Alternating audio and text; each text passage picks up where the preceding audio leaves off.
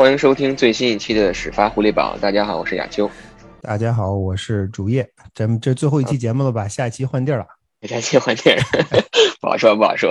对对对，这是这是题外话。这个，呃，这个不知道主页过去的这个这一周休息怎么样？我们说的这个赛季总结还没有来，主要原因是因为赛季其实并没有结束，对吧？对。这个真正打了超级碗了以后，可能二零二一赛季才才才算结束。我们也是想着能等这个赛季彻底结束了以后，然后再去总结系统的总结一下爱国者。但是呢，就是我们不想让我们这个节目呢，就是停更或者说是荒废，所以我们利用从这周到超级碗之前，可能还有三周的时间。这周其实也不到三周，这周是分区冠军赛，下周 Pro Bowl，然后就超级碗了。那我们这两周呢，可能着重的把重心。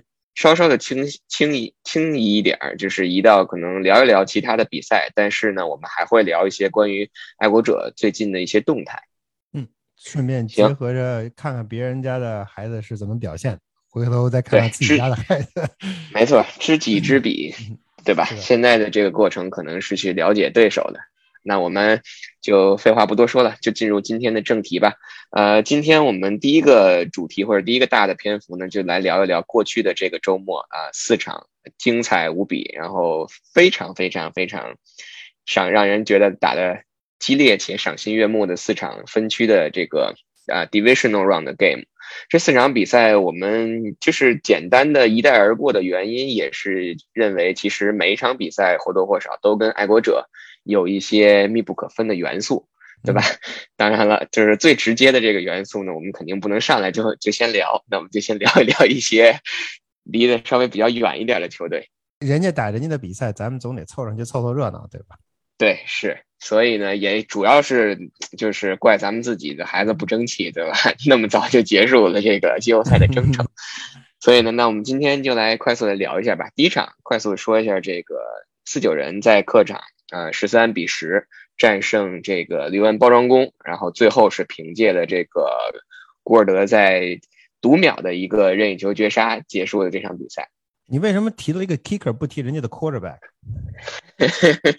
提 kicker 的主要原因是因为我想聊一下这个特勤组的事儿。一方面就是 羡慕人家这个羡慕人家这个 kicker，不是说羡慕，咱们的 kicker 也很强，但是确实这个人家的 kicker 拥有这种大心脏，在最后。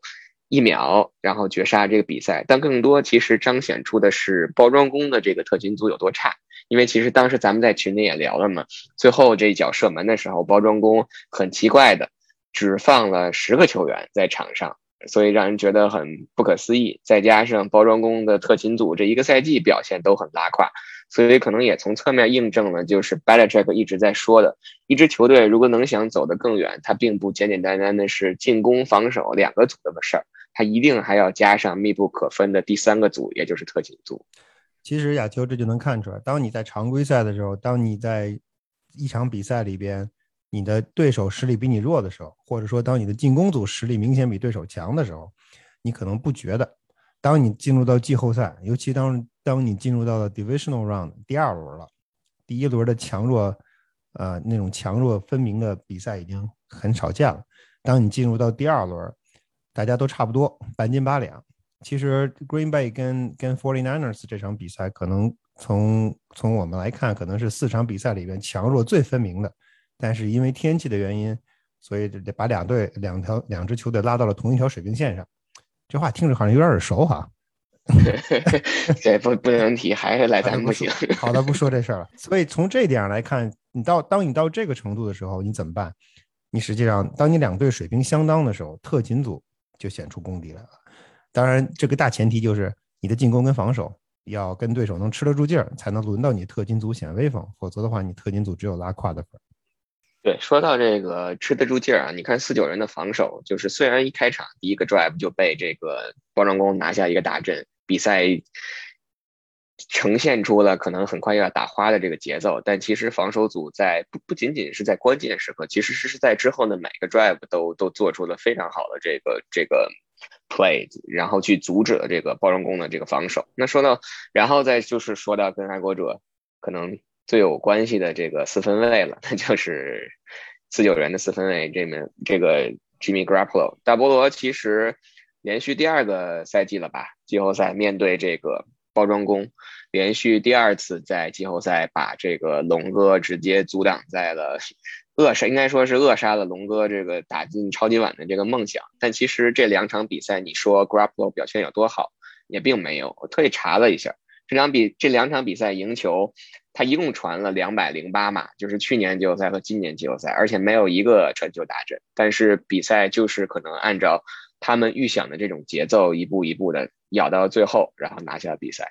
嗯，这个跟另外一场啊礼拜六进行的另外一场比赛的情况截然相反啊！你可以看看 Tannehill 的表现跟跟 Garoppolo 的表现。如果你把 Jimmy G 换到田纳西，保不齐田纳西就晋级了。是，正好那飞哥这个说到了这个第二场比赛，那咱就就来聊一下第二场吧。第二场就是也是周六的比赛，是应该是第一场。这个 Bengals 在客场啊，十九比十六战胜了这个田纳西泰坦。然后这场比赛其实我并不是去想说或者不想聊这个 China Hill 决定了这个 泰坦的这个这个上限，或者说就因为他的表现。亲手葬送了这个比赛的失利。其实我更想聊的一个点，就是可能在过去的这一个赛季，连上常规赛，在包括 Bengals 季后赛两场表现，我们可以看到的就是 Joe Burrow 和他的在大学时候的老队友这个 Jamar Chase 之间的这种默契，或者说是在关键时候这种连线，其实是成为了 Bengals 在进攻当中的第一选择。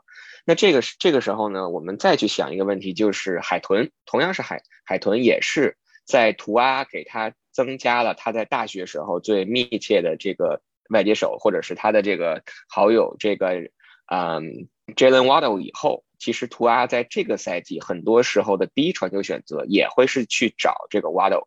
那这个时候我就不禁在想一个问题，就是如果联系到我们爱国者，联系到咱们来说，可不可以？也给 Mac Jones 去从他的大，虽然他只打了一个赛季啊，这个是一个大前提，能不能也去给他找一个跟他十分有默契的这样的一个外接手，或者说如果能找到的话，对他的这种帮助会有多大？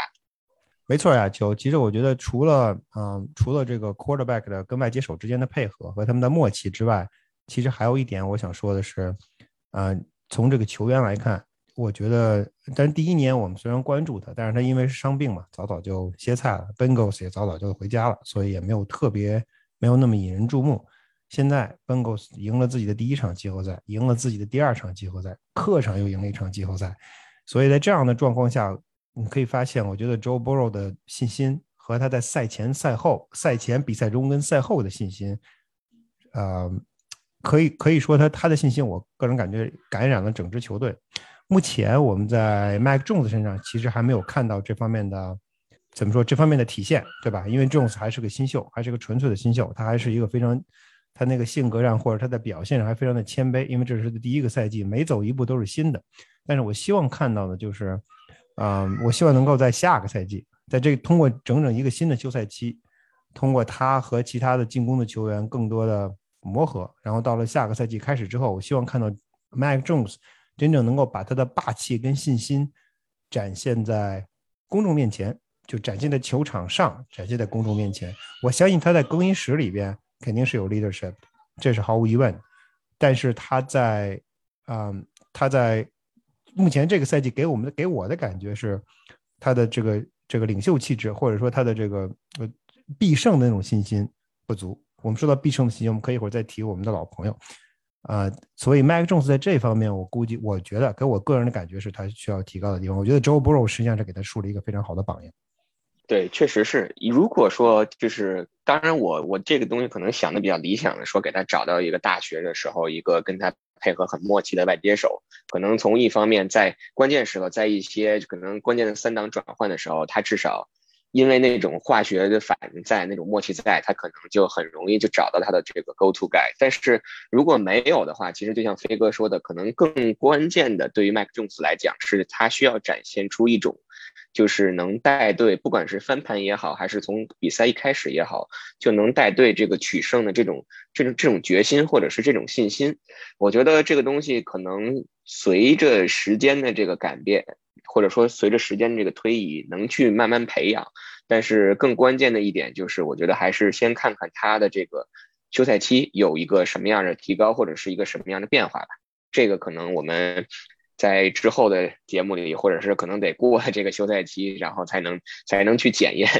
那我们啊，这场比赛，飞哥还有什么想想去说、想去补充的吗？就是泰坦和斑狗这场。没有，赶紧说到礼拜天吧，礼拜天我都等不及。礼拜对礼拜天确实，那行，那咱第三场来聊这个，呃，酋长打比尔吧。那就直接先把这个 交给不按不按常理出牌出牌啊，假球。我不是特意把这个 故人留到最后嘛，是吧？那飞哥就直接先来聊一下，就是关于酋长跟比尔这场比赛有一个最直观的什么样的一个感受吧？这场比赛确实是很经典啊球，就是呃，我们当然当然这场比赛精彩之处大家都看见了。所有估计看转播的球迷，无论是你在哪儿，啊，无论你支持谁，无论你不支持谁，无论你是还是像我们一样就是看热闹，还是一边看比赛还在一边想着爱国者，啊，其实这场比赛都非常非常的精彩有看点。但是我觉得在我看来，这场比赛可能有几个问题。第一个是，嗯，我们我觉得，我觉得 Josh Allen，呃，应该是出师了，啊，以前。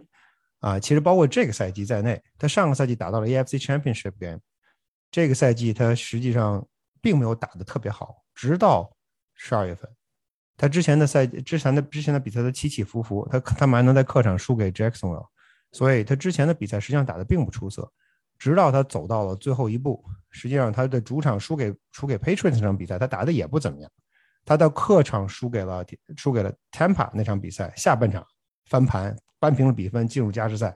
那个时候，我觉得可能是对于 Josh Allen 来说，他真正翻篇的地方。然后他来到了爱国者的主场，击败了 Patriots。我觉得那场比赛我们在现场看的，觉得这个小孩、这个小孩、这个小伙子已经不再是一个初出茅庐的那么一个就是愣头青了。他其实 Buffalo Bills 已经围绕着他在进行战术设计，同时他在场上有能力创造那种那种必胜的 play。他实际上完成了好几次精彩的精彩的 play。所以我觉得，再加上这周这周末他在客场跟马霍姆斯对轰，啊，险些把对手掀倒。我觉得 Josh Allen 给我的感觉是，真正的他他成长成熟了。其实这名球员本身的能力在那，Buffalo Bills 将会为了将必然成为未来几年爱国者的头号竞争对手。嗯，但是有一点我觉得有意思的是什么呢？就是我们其实可以看到这个比赛，嗯。Kansas City，我们之前一直说，或者说这个赛季一直下来，他们的防守都被人诟病，对吧？都说你这防守不行，防守不行啊。但是反过来，对于 Buffalo Bills 而言，他们的防守可是所谓的 Number One 的啊 Defense。他无论是 Scoring Defense 还是 Total Defense，他都是 Number One。如果不是 Number One，就是 Number Two。所以他的实际上实力很强。但是我们在场上看到的什么？看到双方的防守都没有法没有办法挡住对方的进攻。我们想 Buffalo 这场比赛。拿了三十六分，三十六分。对，他上一场比赛跟 Patriots 打，他拿了四十七分。实际上，Patriots 这么孱弱的防守，我们当然我们可以说 Patriots 纸面纸面上看这个防守 Number Two 的或者 Number Three 的啊 Scoring Defense，但我们实际上知道并并不是如此。而且爱国者爱国者的二线实际上水平也很糟糕，当然 Kansas City 的二线水平也很糟糕。所以我觉得这场比赛实际上给爱国者或者给其他 NFL 各队提供了一个。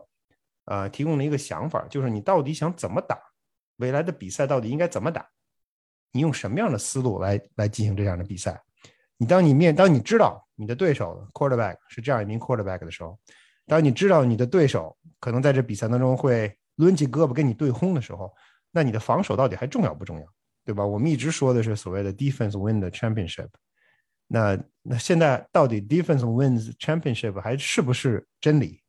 这个我觉得是这个赛季打完之后，或者说这场比赛打完之后，大家需要考虑的一个问题。嗯，我们这个这个答案我们不知道，呃，可能真正的 NFL 各队的教练他们也不知道。但是 going forward，对吧？这个比赛到底怎么打？嗯，在比赛当中，当你当你这个比赛你知道说我对手是 high power high power defense 的 high power offense 的时候，那你对待你自己的进攻的态度也就不一样。也就是说，你当你第四档的时候，你打不打？你那第四档恐怕你就要去打，你可能不能轻轻易易的说这个 drive 打了一半，哎，看四档三在五十码线，算了，我踢一脚吧。我想要一个更好的、更好的一个 field position 让我的防守组上去防你，不可能的。我们这场比赛看到的，有人十三秒钟就能够从自己家门口推到 field goal range 去去呃去给你踢一脚 field goal，你是做不到这一点的。那你在每一张在你自己的防守的时候，你将采用什么样的策略？尤其在你的进攻的时候，你怎么才能够 Belichick 在 Belichick 在比赛赛后通过 Josh Allen 嘴，我们知道 Belichick 在赛后跟他说说 We cannot keep up with you，是吧？你怎么才能够 keep up with those guys？怎么才能在比赛当中追上，或者在进攻上赶上他们？这个其实我觉得是，呃，这场比赛给我最大的一个，呃，给我最大的一个体会，就是不仅仅你是想怎么防他们，你可能真正需要想的是，你怎么才能够通过进攻的手段把对手进攻第一，你能你能够得分；第二，你能够通过进攻把对手的进攻组放在场下，这才是你最想要的。所以我我很好奇，Bill Belichick 在看完这场比赛之后，对在明年的舰队思路上。会不会有什么不一样的想法？这个是我特别特别好奇的，因为我们知道，啊，马霍姆斯的这支队伍，Kansas City 的这支队伍，实际上 Patriots 长久以来是，嗯，他一直是你，包括马 Tom Brady 在的时候，实际上一直是 Patriots targeted 或者假想敌。那现在你的假想敌肯定是变了。我们上一期节目说过，你假想敌实际上已经必然会变成。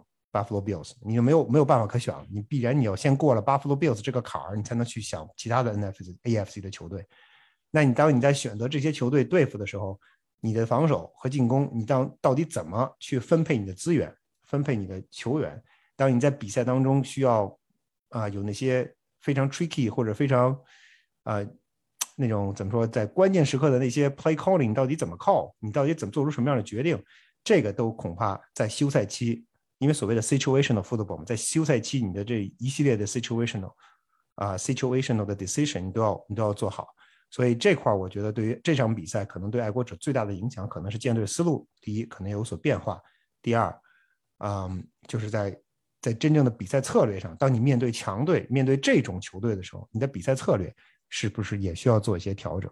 然后，同时我还想说一点，亚秋，就是关于防守。我们说了，防守怎么才能防住这种人？对吧？你看，Josh Allen 拿了球，四挡三，四挡二，Josh Allen 抱着球，自己抱着球往前跑，十次能有九次能冲过去。那这种情况你怎么对付他？这又是另外一个，这又是另外一个一个概念或者一个一个想法。可能最简单的办法就是用啊，我我巩固我的二线，然后让我的 linebacker 速度很快，这是我们能够想到的。但是这场比赛告诉我们一个什么道理？告诉我们一个道理就是。你跟这种球队、跟这种 defense、跟这种 offense 打这种标分大战，到最后的时候，你的 defense 是没有劲儿。其实为什么 Kansas City 能够通过十三分钟、十三秒钟推进了，能有两个大码数的推进？你可以批评说，批评说 Buffalo Bills 精力不集中，你可以说 Buffalo Bills 那个 kick off 应该让 Kansas City Kansas City return，这些都不重要。真正关键的实际上是那那两个 situation，对吧？就是那两个传球。那你知道马霍姆斯必然要传球。你知道他们，他们肯定会 target 中间，因为他不需要打边路，不需要往边上跑，因为他只要打中间，他有暂停。那你为什么跟不上？是因为你的二线已经没有劲儿，对吧？包括他们在加时赛的那个制胜的 drive，我们看到 Boyer 在后边，包括 High 在后边，那两个很，两个 All Pro Safety 都已经追不上。我记得特别清楚，在 Kelsey 拿了达阵之后，啊，Poyer 把头盔摘下来的那一刹那，你看他那个眼睛，他已经是。已经已经已经耗尽了自己的全部的力气，所以当你这样的一个状况下，你的二线到底有没有必要？到底你你把二线说，我我把把 Gilmore 弄回来，假如假如说你把 Gilmore 弄回来，然后你把 Jonathan 呃把 Jonathan Jonathan Jones 伤养好，你把 J.C. Jackson 留下来，这些人在跟这些球队打的时候，他到最后能不能扛得住都是个问题。所以在防守的这些策略上，我觉得这两支球队这场比赛给我们了一个全新的一个想象的空间。你到底怎么才能够有什么样的方式跟方法？守住、挡住这些，或者延缓对手的进攻进攻的趋势，其实，呃，之前 Belichick 的想法，或者这个赛季他们所采用的这种方式，肯定是不成立的。Linebacker 的速度，如果你速度很慢，对待 Josh 呃 Josh Allen 这种球员，甚至包括 Mahomes 这种球员，能拿着球跑的这种 Quarterback，你那种大块的 Linebacker 是不可能，二百五十六磅、二百五十磅、二百六十磅、二百七十磅的这种这种 Linebacker，你是挡不住对手。所以爱国者队内。目前我觉得人在在 linebacker 这个位置上，年轻球员其实有速度快的也不少。这个赛季我们没见着人，对吧？Perkins，然后包括 f e r r y Jennings 前年的选秀，Josh w u s h 这个赛季基本上就打了酱油了。啊，甚至包括 Vinovich 这些年轻的年轻的这波球员，他们到底能不能在下个赛季走出来？能不能在下个赛季面对啊 Buffalo Bills 的两场比赛当中能够有所表现？或者说爱国者会给他们什么样的角色定位？非常值得非常值得期待。这场比赛我觉得对爱国者来说，啊，可能是指向性的、指导性。对，确实，我觉得特别同意飞哥说的，就是我看了那比赛，也是你一方面会去惊讶于说，我这这两个四分卫可能拿出了超神的表现，可能打出了这个本赛季为止迄今为止最精彩的一场比赛。但是从爱国者的角度而言，或者说是从我们去去 cover Patriots 去报道爱国者的角度而言，就难免去想这个问题，就是其实我当时就是觉得，就是刚才飞哥说的两点，就是。未来这几年，未来五年，咱别说太远了，未来五到八年，就五年吧。你怎么整？第一个怎么整是说你，你就是面对这个 Josh Allen 和面对这个 Mahomes 的时候，包括其实在美联，你还有 Justin Herbert，然后你还有 Joe Burrow，我们没打过 Joe Burrow，明年可明年下个赛季就会去打。在面临对这样的这样的四分卫的时候，你怎么去？你怎么去防，或者说是你拿出一个什么样的一个比赛的策略？就像刚才飞哥说的，你是想跟他对轰，还是说你还是想依赖自己的防守？然后可能也许在现有这个 NFL 在鼓励进攻的这种大环境下，可能更多的是倾向于你可能要去选择靠进攻去去至少去跟人家，咱们不说靠这个防守赢下这个比赛，但你的进攻必须要先跟跟上对手的节奏。你才有可能让你自己的防守在最后的时候 make the play，对吧？你才有可能防住那一个 play。你你把这个劲儿省到第四节，你你一个 drive 我一个 drive，你一个达阵我一个达阵，到最后的时候，你把吃奶劲儿都用出来了，你防下来那一个防守，你有可能会去拿下这场比赛。这可这可能是我看到就是说你能去跟 对手去去抗衡的这个这个这个问题，就好像两个拳手在拳台上去打架。OK，你一拳我一拳，每个人都是重拳，每个人都很有劲儿。如果你被人家一记重拳，就像就像咱们打 Bills 似的，直接就打打到拳台上打趴下了，十秒你都没站起来，那你就你都没有机会跟对手再去再去再去争，对吧？哪怕你耗到最后，你说只能靠裁判的点数，然后去去去判断这场比赛的谁谁获胜，这也是一个你能就是追上，或者说你能跟随对手的比赛节奏，能够。将比赛拖到最后一刻的这个这样的一个方法。对，刚才我说第二个怎么整，就是这个玩意儿，你打你打马 Holmes 打 Josh Allen，可能真的就是你怎么防他了。就像刚才飞哥说的，刚才飞哥你说你说你可能你要找一些线位速度快一点的，可能能在面对这个 Josh Allen 自己跑出口袋的时候，能够去限制住他，但是。又有一个问题，就是如果你的线位速度快了，你的体重自然就就就会下来。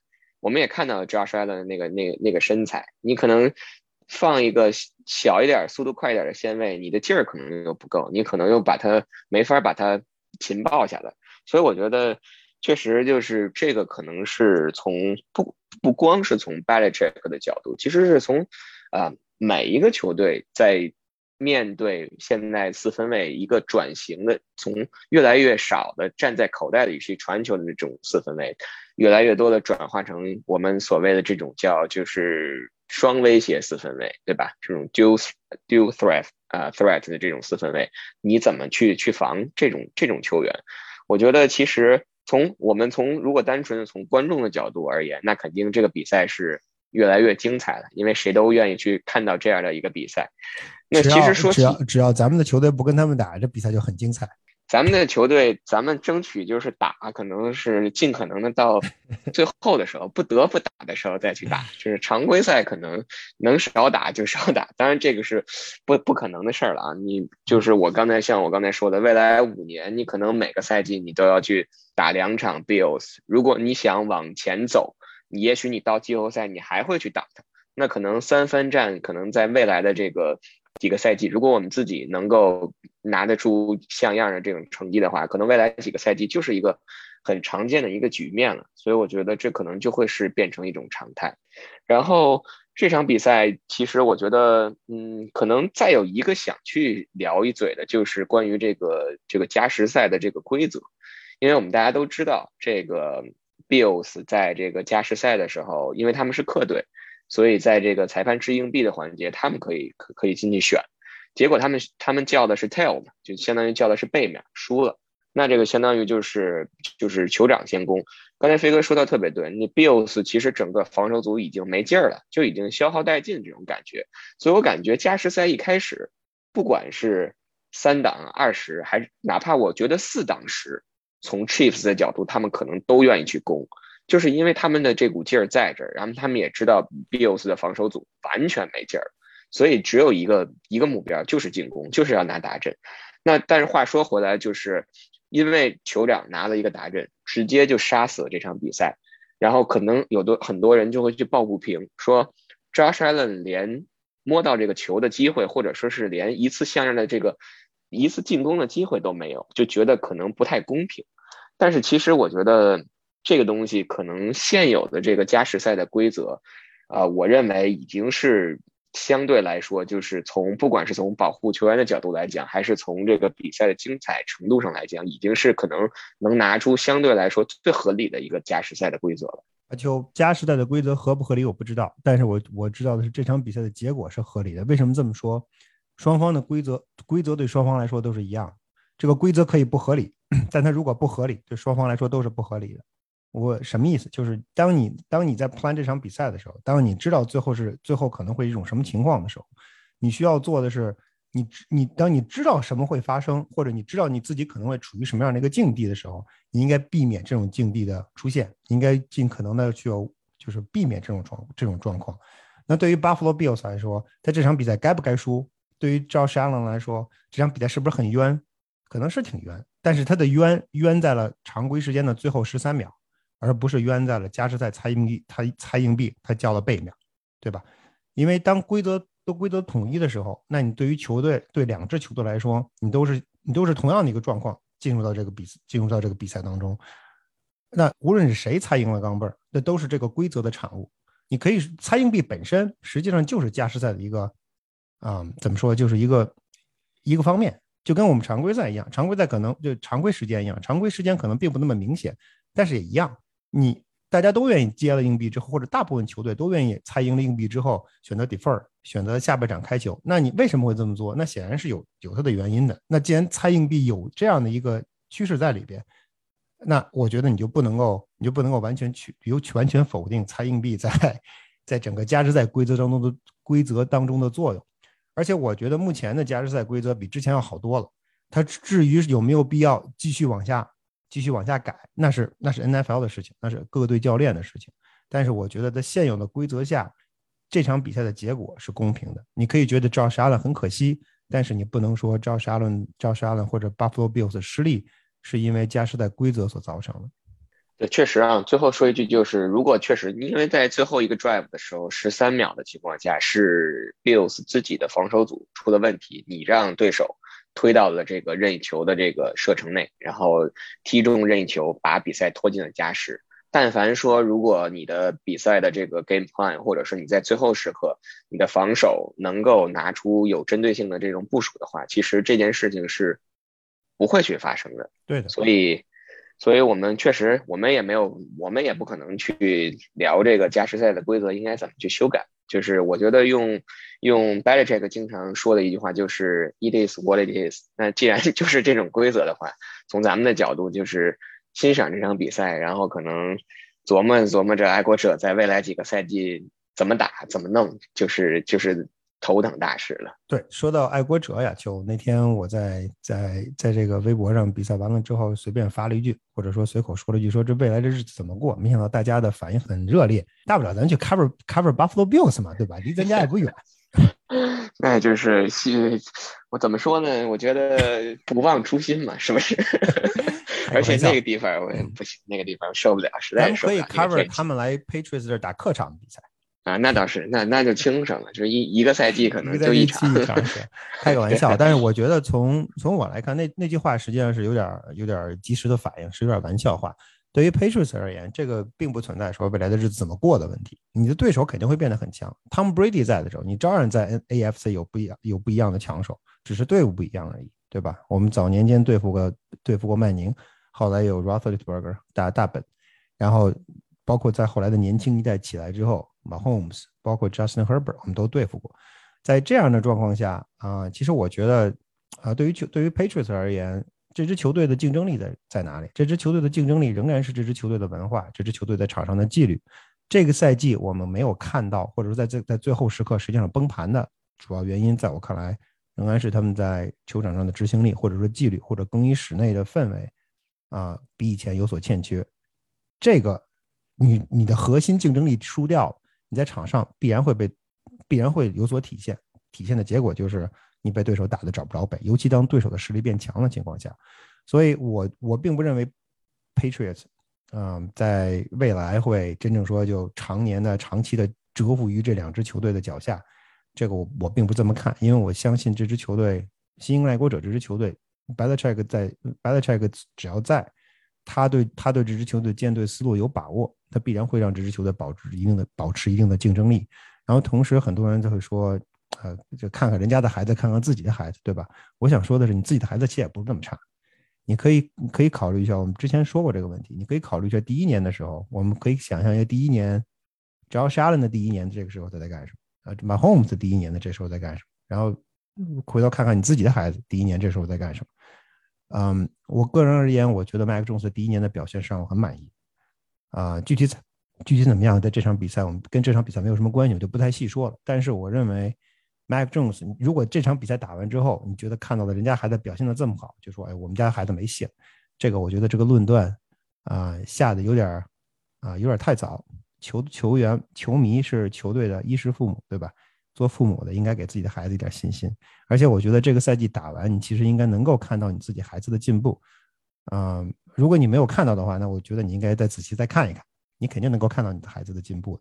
啊，至于未来他能够走多远，至于他未来能不能考上名牌大学，啊，我们不知道，我们希望如此。但是我觉得至少，Mike Jones 在这个赛季给自己开了个好头。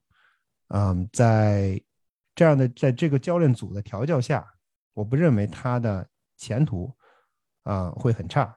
至于他能不能达到啊，Josh Allen 跟马 Holmes 的高度，当然我们谁也说不好。但是我觉得现在就妄自菲薄，有点为时尚早。行，那这场比赛没想到 说了这么久，当然这也是咱们未来在美联 最关键的两个球队或者是两两个对手的这个四分卫。那最后就来聊聊这个老老朋友吧，来聊聊这个 Tom Brady，然后。这场比赛其实，我相信大家绝大多数的朋友应该都看了这场比赛的这个直播啊，是吧？然后呢，这场比赛老实交代，你在看直播的时候什么心情？复杂呀。但其实说实话，我我我我觉得没没什么可可可去遮掩的。我当时其实是挺希望你是想问我想当时希望谁赢是吧？我实话实说，我当时希望这个公羊赢，希望 Rams 赢。我觉得，哎，怎么说呢？就是。其实这场比赛能看到的一点就是，当时比赛完了以后，跟那个飞哥也聊天，就是这场比赛其实，在三比二十七落后的情况下，然后我们看到的一点就是，因为 Tom Brady 在场上，所以导致了这个双方球员其实在场上当时的这种气场或者是这种感受都被他所震撼住了。那我觉得还是让飞哥来来展开聊聊这点吧。我觉得亚秋啊，这场比赛啊，其实是一场非常精彩的。这场比赛本身并不精彩，因为考虑到啊，Rams 出现的一些失误，其实也考虑到啊，Tampa Bay 的那些失误。其实比赛本身并不精彩，和晚上那场比赛相去甚远。这场比赛很有很有戏剧性，然后很有话题性，这是这场比赛的看点。但是这场比赛给我的一个感受是什么？这场比赛诠释了一个词，就是所谓的 situational football。所谓的 situation，什么叫 situational football？橄榄球是个什么东西？橄榄球不是不是一个像足球比赛那样，对吧？不，裁判一吹哨，开始踢，踢九十分钟，不不不，吹三声哨，比赛结束了。橄榄球不是这样的，橄榄球是把六十分钟的时间分成一个一个一个一个一个的小块儿，每一个小块儿都是一个独特的一个情景。在这个情景的时候，你当你走入这个情景的时候，你就要好考虑很多的问题。不仅你要考虑很多的问题，你的对手也要考虑很多的问题。不仅你的对手考虑很多的问题，你的教练、对手的教练、球迷都要考虑很多的问题。在这一刹那，大家摆好了阵势，准备开始玩了，你的脑子里会想很多很多的东西，这就是所谓的 situation，这是一个 situation。这场比赛我为什么说是一个精彩的、一个经典的 situational football 的战役？比赛打到三比二十七的时候，我相信所有的人，百分之百在场上、场外的、看台上的、家里看电视的所有的人脑子里都会想到一件事情，就是超级碗，就是第五十一届超级碗。你不可能想不到这一点，除非你不知道。你如果知道当时发生了什么情况，你不可能想象不到这一点。我不相信 Rams 任何 Rams 的球员在场上不知道这件事情，他们肯定抬头看了大屏幕，靠，心里边咯噔一下。我相信 Tampa Bay 那边的球员也一定会想，一定会想到这一点。他们坐在场边可能不说，但是他们会知道，二十七比三这个数我们有点熟，我们的 Quarterback 经历过，这就是所谓的 situation。当出现这样特定的场景的时候，这种 situation 会影响很多人。会影响球员在场上的表现。事实我们也看到，对吧？Rams 通过自己的努力，一而再、再而三的给 Tom Brady 机会。为什么出现这种情况？就是因为他在场上慌了，他在场上慌了，他在场上出现了不应该有的失误。他有四次 fumble，包括我就说，也就咱俩在说，你说的那些其他的那些 fumble，那些 force 的 fumble 都可以理解，对吧？他们刚刚完成了 strip sack 之后，中锋开球居然能扔得那么远，无论出于什么原因，你说的 silent count 错了也好，无论什么原因。那都是不应该出现的情况，怎么可能出现这样的情况呢？就是因为他在场上慌了。这种 situation，这些球员没有经历过，现在把他们放到这个场合当中，他们害怕，所以这是橄榄球的一个极大的魅力。我觉得很多时候我们其实忽略了，他们可能过过多的强调于 X and O's，对吧？过多的强调于战术，过多的强调于球员的一对一的对抗、精彩的接球等等这些，但实际上我们我们很多时候忽略了这个。就这种球员在场上心理的影响，就是所谓的 situation 的这这种这种影响。所以 situational football，我觉得当我在看这场比赛的，当比分来到三比二十七或者二十七比三的时候，我脑中脑中一直出现的就是这两个词。他们这个赛季这个赛季终于等到了这一刻，哎，结果最后果然让 Tom Brady 一路追了回来。幸好 Rams 赢了，如果 Rams 要是 Rams 要是输了，这以后这日子就别过。是，当时在想二十八比三出现了，然后现在又来一个二十七比三，当时还在还在想说这个差一分可能不会出现当时这个一模一样的情况。其实你还是可以看出这个 Tom Brady 在场上去去率队带领这支球队，至少先不说反败为胜吧，至少说先把这个比分追平。就是至少还能看见一丝希望的这这种决心，不管是公羊对面犯错送也好，还是说自己就是他带领海盗这个进攻组，可能突然间就是这个，哎，这这个电又连上了，又找到了这这个进攻之间的这这种火花也好，但最起码到最后，在这个 Stafford 传给这个 Cooper Cup 的那个球之前，就是 Tom Brady 其实已经完成了他能够做的所有的事儿。就是他把这场比赛拉回来了。对，亚秋啊，又谈到谈到这场比赛的感受哈，嗯，其实呃三比二十七和三比二十八是很相似的，但这场比赛给我的感觉其实不是不是超级碗五十一的感觉。超级碗五十一其实到下半场的时候，你能够觉得爱国者实际上气势起来了。亚特兰大虽然不能说他没有失误，他其实这场整场亚特兰大整场比赛唯一的失误就是那个 strip sack，对吧？你后来那些 holding 啊，那都属于正常范围内的犯规啊，啊，我们不说。而且亚特兰大同时还有一个超级、一个超级、超级成功的接球，只是后来被自己的犯规 nullify。这场比赛给我的感受非常像2015赛季跟 Denver 的那场 AFC Championship game。对于 Tom Brady 来说是这样的感受。为什么这么说？整场比赛被撞，对吧？你的口袋被破。你的你的 downfield receiver 接不到人，你能找谁？你可能只能找 Gronkowski，你只能相信 Gronkowski。你一再往他那传，他一再接不住。啊，所以这场比赛实际上，我觉得对于 Tom Brady 来说，他可能的感受更像那场比赛。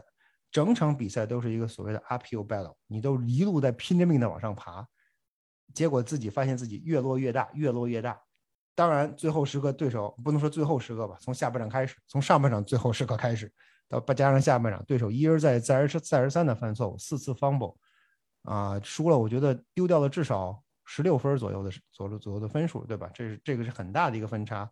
他哪怕这十六分里拿到三分，他都这场比赛都不会有什么这样有有最后这样大的悬念。所以我觉得，嗯，从另外一个角度说，Brady 他的就是他从他的从他的在场上的表现而言，我们其实说他他其实完全经受住了这样的考验，在对手不断的在帮你完成任务的时候，他完成了自己这所谓的 uphill battle，他重新爬到了山巅，这点其实是非常难能可贵。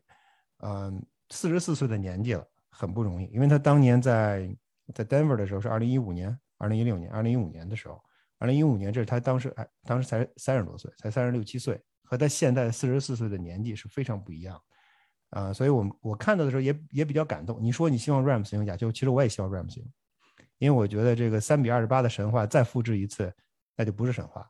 但是你当你看到他看到他你看到他把球拿回来的时候，对吧？当你看到 a g e r s 第二次掉球的时候，当速把球胖吃出来的时候，其实那一刻我们已经知道了，Tom Brady 肯定能够再打阵，只是时间早晚的问题，只是最后 Rams 会不会还有还有能力反败为胜的问题。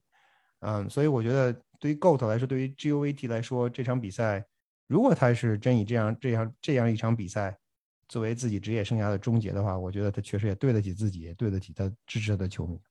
哎，说到这个是不是职业生涯的终结啊？说到这个是不是最后一场比赛？那咱就最后快速来聊一个话题，关于这四场这个四场这个 Divisional Round Game，那就是。这个赛季结束以后啊，Tom Brady 下个赛季还会不会回来？虽然他跟咱们已经其实没有没有什么太大的关系啊，但是这个可能也是到目前为止，或者是在近几天，在上周日这场比赛结束之后，一直在美国这个媒体当中，就是一直讨论非常热烈的一个话题。对。然后我先我先说吧，我先给我的看法吧。啊，我觉得我自己觉得可能他不回来的概率更大一点。就是说，如果用概率上来说，我觉得他可能不回来，可能能有百分之六十到七十。他确实不应该回来。咱们这里有 Mark Jones，他回来也没有。哎，对，行，开始玩文字游戏了。这个 他不下个赛就就此退役的这个概率，就是下赛季不回到这个 海盗继续当四分卫的这个概率，我觉得可能有百分之六十吧。我我给出我的原因吧。我觉得第一点就是啊，确实。就是这个橄榄球，或者是在现有的这种，就是即使他有这个所谓的这个 TB12，就是帮助他去维持自己的这种运动机能，然后维持自己的这种在场上这种状态，这一个赛季的状态。但我觉得，就像他。上周吧，是不是接受那个采访的时候，他说，当时他说他要自己打到四十五岁，那是他三十多岁时候说的，对吧？对。但他现在你再问他说他要不要打到四十五岁，他可能在打了这两个赛季以后，在权衡了以后，他可能会考虑到自己的身体。所以我给出的第一个理由就是他的身体还能不能够支持现在越来越激烈的这种，或者说越来越去鼓鼓励崇尚进攻的这种 NFL 的大环境。第二点就是。他身边的这个帮手越来越少，为什么这为什么这么说呢？这场比赛我们可以看到，他在关键时候其实他能找的对象只有一个人，就是 Gronk。大家可能会去说，Mike Evans 拿了一个达阵，直接完爆了这个 Jalen Ramsey，然后这场比赛可能也是一百多码的这一个数据，但那一个大码数接球，其实基本上占据了他这整场比赛超过百码接球的数据的可能百分之六六七十。所以其实对于对于 Brady 来讲，他永远只会去找他 trusted body，但是在这支球队，可能他信任的只有一个人，那就是 Gronk。Gronk 这个赛季打完，也年龄上又大了一岁，身体上能不能支持是是是第二回事儿。第三回事儿就是他这个赛季结束以后，他的合同也到期了，下个赛季 Gronk 还会不会回来？这这也是一个问题。而且其实在这支球队里，除去 Gronk 以外，我觉得。Brady 可能第二信任的人，那已经被海盗开了，那就是 AB。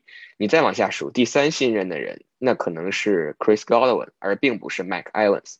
但是 Godwin 在这个赛季结束以后，也是面临一个合同到期的一个问题，包括他的跑位这个 four net 中锋其实也都合同到期了。所以我我觉得从人员配置的角度上来讲，也不太去支持他在下个赛季继续回来。所以我觉得综上所述吧，我觉得他下个赛季可能。就是就此就此退役的这个可能性还是比较高的，是超过一半的。就，我其实有类似的同感，我只有一个想法啊，因为实事求是说，他去了 Tom Brady 去了坦帕之后，follow 他对他的 follow，对他的关注不如以前紧密了，所以呃情绪上的变化很难呃很难看出来。但是我想一个就提一个区别啊，他在2019赛季季后赛主场输给田纳西之后。Patriots 主场输给田纳西之后，我记得特别清楚，在新发布会的第一个问题是 NFL Network 的 Mike Girardi 问的，Girardi 问他说：“Tom Brady will retire？Tom Brady 你会不会会不会退役？”然后 Tom Brady 当时给了一个斩钉斩钉截铁的回答说：“不会。”同样的问题在这场比赛结束之后又被问了，对吧？Tom Brady 你会不会退役？这时候我们看到 Brady 开始打太极了，说：“哎呀，我需要时间想一想啊，回家跟老婆商量一下啊，或者问我爸我妈怎么想啊。”他之所以之所以这么说，实际上说明他已经萌生退役了。我觉得到了他的这个岁数，啊，这个赛季打完很不容易，啊，这个赛季的收尾虽然不漂亮不完美，但是已经够传，已经足够传奇了。啊，你当然你最理想的状态是你最终站在超级碗的冠军的领奖台上，举起隆巴迪的奖杯说 “I'm done”，对吧？这是最理想的状态。但是人生能有几次如此如意呢？所以我觉得他退役的可能性也很大，因为他毕竟四十四岁、四十五岁，他再开赛季再打就是四十五岁了。当 NFL 赛季再开始的就是四十五岁，所以我觉得对他，我也觉得他退役的可能性其实并不小。我也希望他早点退役，对吧？别再别再把把舞台让给年轻人吧，对吧？然后赶紧退役，赶紧回到福克斯堡，把你的雕像立起来，把把大街的名，把这个街道名一改，享受你的退休生活就完。关键是去年给了他一个机会，对吧？拿了超级碗，你在上面你可以 说 I'm done，你把麦克风一 drop，但是他自己还要再打，那结果打到今年的这这样这样一个不能说这样一个地步吧，但其实今年考虑到海盗的这种环整个的大的环境，包括海盗的这种人员的构成，相比于上个赛季来讲，就是不进则退嘛，所以其实我我感觉这个赛季能打到这个。这个位置，然后能以这样一场比赛，如果作为他的收官战的话，其实也是一个挺挺完美的结局了。我看有人开玩笑说嘛，总比一个 pick six 结束职业生涯好，对不对？也许他跟那个 Bruce Arians 之间也有一些说不清道不明的一些瓜葛。我觉得可能这个其实能从场上，我觉得能从一些细节当中，包括二人的言语当中，可能能够呃窥探出一二。然后同时，当然我们还要说的就是。那那部纪录片对吧？The Man in the Arena，它第十集不播了，或者说推迟播出了。嗯，这个其实非常非常非常可疑，没有任何道理的推迟播出。因为，呃，这个片，这个整个这个系列片从前年，ESPN 就就放出片花来说准备拍了。那对于你在 Tampa Bay 的这一年，你有充足的时间拍摄，对吧？然后同时现在你已经回到了第二个赛季的结束了。那你第一个赛季还没有拍完吗？不可能的，所以我觉得他们肯定也在酝酿一些其他的东西。那你综上考虑，把这些东西全都融合在一起，我觉得非常，呃，非常有可能的，就是我们刚才我们这场比赛看完，已经看到了 Tom Brady 在 NFL 的最后一个最后一个 play，啊，所以也还不错吧？我觉得对于对于 Brady 来说，呃，如果真能如此退退役的话。至少对于爱国者的球迷来说，是一个可以接受的事实。是，咱咱咱先别急着总结，万一他到时候又回来了，是吧？今天说的这些东西又都作废了。好，那我们这四场比赛其实又聊了这么多啊，那最后还是回到我们自己的这个球队，回到我们的爱国者身上，快速的来聊一个话题，就是就是今天下午嘛，我们今天录节目的时间是美国时间周二的晚上。那我们知道，今天这个圣徒的主教练这个 Sean Payton 也宣布，下个赛季不会再担任圣徒的主教练。那这样一下子就是在现有三十二支球队当中，一共有九支球队的这个主教练的位置都是处于一个空缺的位置。到目前为止呢，爱国者这边呢，其实只有这个防守组的这个现位教练这个 Gerald Mayo。获得了这个面试，就是面试主教练的这个机会。如果没有记错的话，应该是野马和突袭者，对吧？他只收到了这两家的这个面试的邀请。然后，其实我们之前在赛季中，我们就一直在聊的一个人，就是关于 Josh McDaniels。到目前为止，其实还没有收到任何一家球队发出的这个关于主教练的这个面试的申请。然后，飞哥觉得就是这样的一种情况的发生，就是。你你你觉得是因为说他之前有了这个关于小马的这个事儿以后，这有这么一遭了以后呢，别的球队可能也有担心呢，还是说其实别的球队有或多或少的这样或那样的一个感受，或者说你觉得现在潜在的这九支球队里有哪支球队有可能接下来还会向他抛出这个橄榄枝？阿秋，其实我觉得对于 McDaniel's 来说，嗯，他现在所处的位置。要比上个赛季啊或者上上个赛季好很多啊。我为什么这么说？因为你在此前，在 Tom Brady 的职业生涯，或者是 Tom Brady 在 Pre 在 Patriots 职业生涯进入尾声的时候，和你的 Quarterback 是 Cam Newton 的时候，和你 Quarterback 身后的那个 Quarterback 是 Brian Hoyer 的时候，你这样的你在这样一个状况下，实际上你对于一个 Offensive Coordinator，你实际上是没有什么太多想法，对吧？当 Brady 在的时候，你的未来是可以看见的，你的未来的你的终结点是可以看见的。当你是 Cam Newton 是 Quarterback 的时候，你知道这根本不是你自己想要的东西啊。无论你是 OC 还是你想当这支球队的 Head Coach 啊，可能都会面临这样的一个窘窘况。但是我觉得这个赛季打完，其实对于 Josh McDaniel 来说，Josh McDaniel 来说，实际上对他来说是一个。应该是一个就所谓的 reassuring 的一个 season，就是你知道这支球队，你有了一个年轻的四分卫 Mike Jones，我们我们可以说 Mike Jones 好，Mike Jones 坏，他们天天跟 Mike Jones 在一起，到现在已经朝夕相处了二百多天了。从 Mike Jones 四月份加入到爱国者之后，他们已经朝夕相处了二百多天了。这个孩子到底是什么样的水平？这个孩子未来有没有前途？或者说你愿不愿意？其实这是最主要的一点，你愿不愿意把你的未来的精力？放在这个孩子身上，这个实际上他已经很想得很清楚了。我不认为他想的不清楚，我我不认为他在这一点上还举棋不定。我觉得他已经看得非常清楚了。而 Belichick 又老了一岁，马上就七十了，啊，那也就是说，实际上对于 Mike Daniels 来说，你如果愿意把这是这个这个 offense 继续 pick up 起来，就继续支撑下去，把重新构建你的建构建你的 offense，然后未来啊，如果 Belichick 未来退役的话。对吧？那我觉得外国者几乎不用想，那你的你的你的 offensive coordinator 必然会成为你的 head coach，这个可能是几几乎是已经是板上钉钉的事情。所以我觉得，综上所述，Josh McDaniels 现在在爱国者队内的地位或者说队内的情况，比过去几个赛季要好了很多很多。只要啊，只要没有正相反，我们刚才亚秋你说没有去了突袭者，去了啊野马。啊，他之所以去外边面试，第一是增长自己的见识，对吧？第二，可能还有那个 Rooney Rule 的关系，就是他作为少数族裔黑人，可能他要去不得已，对吧？所谓的不得已加个引号要去参加这些面试。同时还有一点就是，他其实很他处在一个非常有意思的这个位置，他到底怎么办？他的未来怎么样？他现在已经是爱国者防守组的实际上的呃一号或者二号人物了，那他还有还能再往上走吗？他可能走不上去了。你 offensive 呃 defensive coordinator 的位置可能不是你，那你 head coach 位置肯定现在已经知道，肯定也不是你。他在爱国者队内的实际上这个瓶颈或者天花板他已经摸到，所以他走出去是很自然的。对于 Josh McDaniel 来说，你去其他任何球队，嗯，会比你离开英，会比你留在新英爱国者有更好的发展吗？我觉得也未必。所以这个实际上我觉得可能是是 McDaniel 在这个赛季。到目前为止没有得到更多邀请的一个原因，因为大家可能都看到了这一点，包括外界也看到了这一点，所以这个可能是大家都能看到的，所以外界能够看到，你自己也能够看到，所以这也许就是为什么 Mike Daniels 到现在没有出去面试的一个原因。啊，回到 Mike Jones 上，因为大家知道我们很喜，我很喜欢 Mike Jones，我很看好他。对于 Mike Jones 而言，如果 Mike Daniels 走了，对这个小孩的成长是很不利的。是非常非常非常不利的。